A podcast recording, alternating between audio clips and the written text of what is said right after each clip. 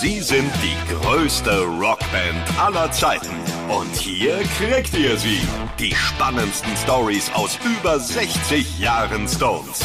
Hier ist It's Only Rock'n'Roll, der Rolling Stones Podcast bei Radio Bob. Ja, willkommen zur vierten Folge von It's Only Rock'n'Roll. Diesmal geht's um die Konzerte und Tourneen der Stones. Und weil es dazu so viel zu erzählen gibt, habe ich gleich zwei Folgen draus gemacht. Ihr könnt danach mit Folge 5 also direkt weiterhören.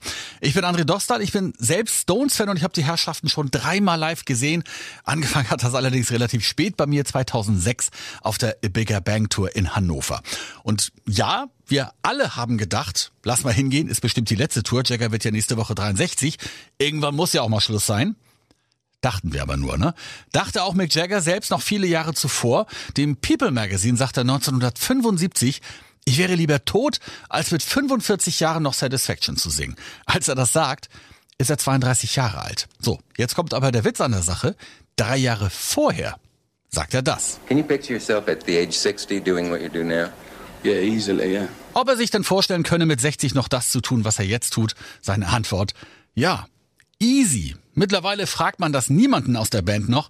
Alle haben scheinbar akzeptiert, dass die Rolling Stones immer da sind und dass sie niemals aufhören. Jagger sagt, das ist sein Job. I suppose that's my job for two hours to make people feel good, to bring people a joyous experience that they, that have a great evening.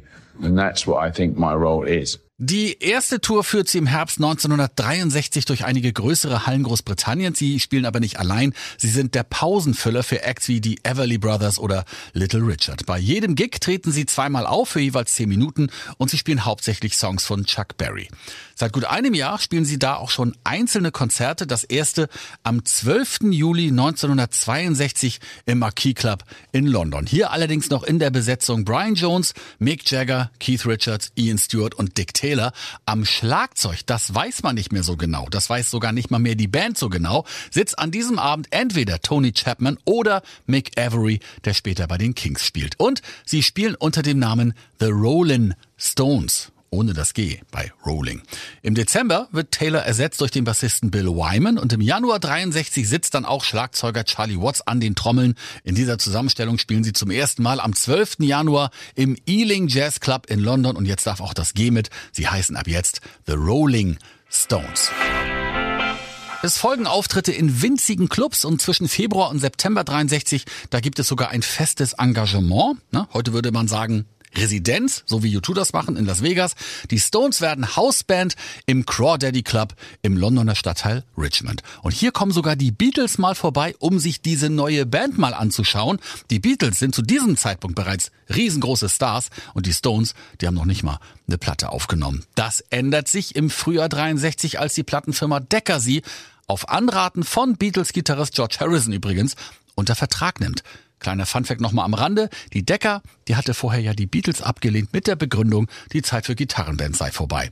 Es folgen noch zwei UK-Touren mit insgesamt 86 Konzerten und am 16. April 1964 erscheint mit The Rolling Stones das erste Album und damit geht es auch gleich auf US-Tournee.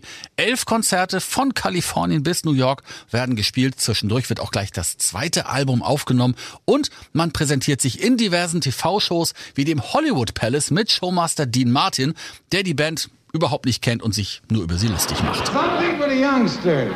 Five singing boys from England who sold a lot of albums.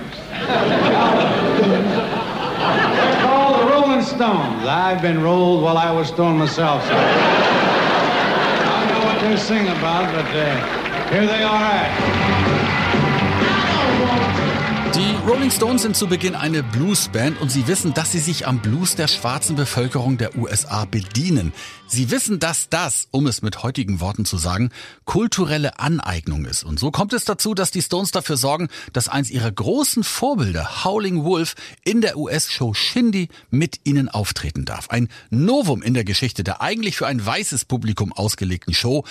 Man versteht das jetzt hier ziemlich schlecht, gleich hört mal genau hin. Brian Jones sagt, Howlin' Wolf ist eins ihrer größten Idole und man soll jetzt mal die Klappe halten und ihn lieber auf die Bühne holen. Well, when we first started playing together, we started playing because we wanted to play rhythm and blues, and Howling Wolf was one of our greatest idols. And it's a great pleasure to find him booked on this show tonight. It really is a pleasure. Thanks for Howlin' Chuck. So I think it's about time you shut up and we had Howling Wolf on stage. Yeah, I agree. Let's get him on. Howling Wolf, bring him on.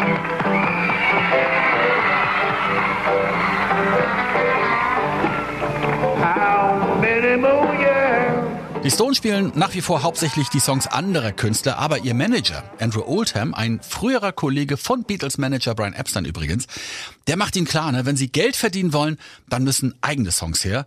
The Last Time ist so ein eigener Song, zum ersten Mal gespielt, auf der Irland-Tour im Januar 1965.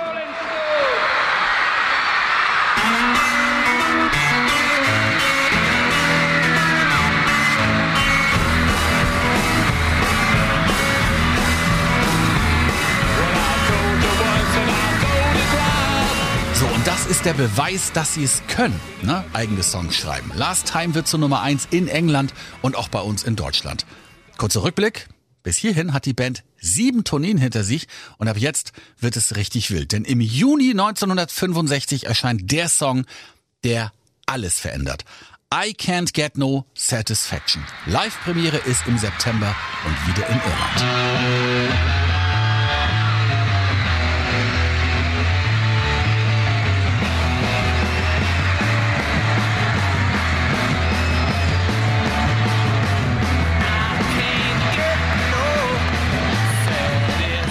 Spielen sie diesen Song auch bei ihrem allerersten Konzert in Deutschland am 11. September 1965 in der Halle Münsterland.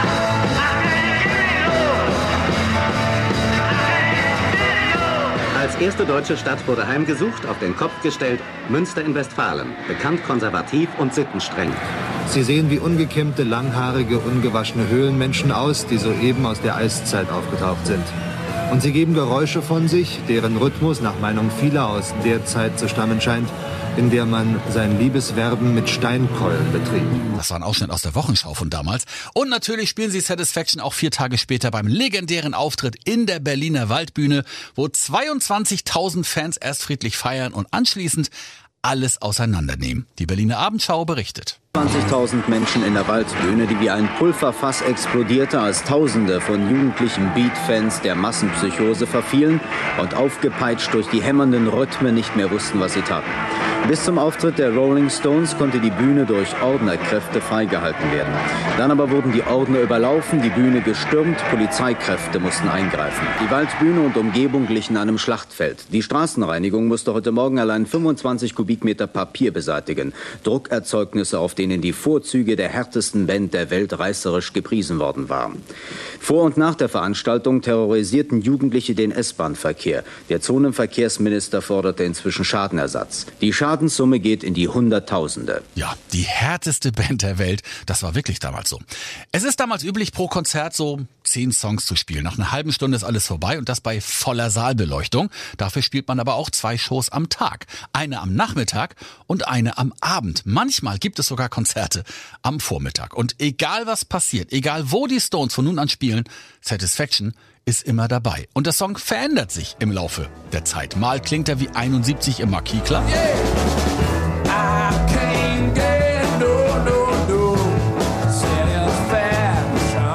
wird er einfach nur so dahingerotzt wie 82 in Leeds.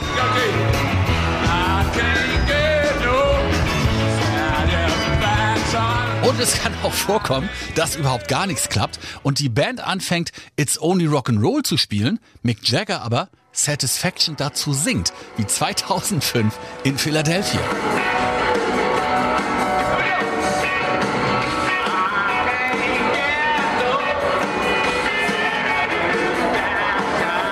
Tja, und weil Satisfaction meist auch der letzte Song ist bei Konzerten, ist er auch der letzte, den Drummer Charlie Watts vor seinem Tod spielt. Hier 2019 in Miami. Und das war Teil 1 dieser Folge, in der es um die Konzerte und die Tourneen der Stones geht. Wenn ihr wollt, könnt ihr gleich weiterhören hier mit dem zweiten Teil. Dann geht's unter anderem um einen Mord vor der Bühne bei einem Konzert in Altamont, zwei Konzerten in der DDR und einer Menge Gemüse, das auf die Bühne geschmissen wird. Aber dazu, wie gesagt, mehr im zweiten Teil in Folge 5. Das war It's Only Rock'n'Roll, der Rolling Stones Podcast bei Radio Bob. Mehr davon jederzeit auf radiobob.de und in der MyBob App für euer Smartphone. Radio Bob, Deutschlands Rockradio.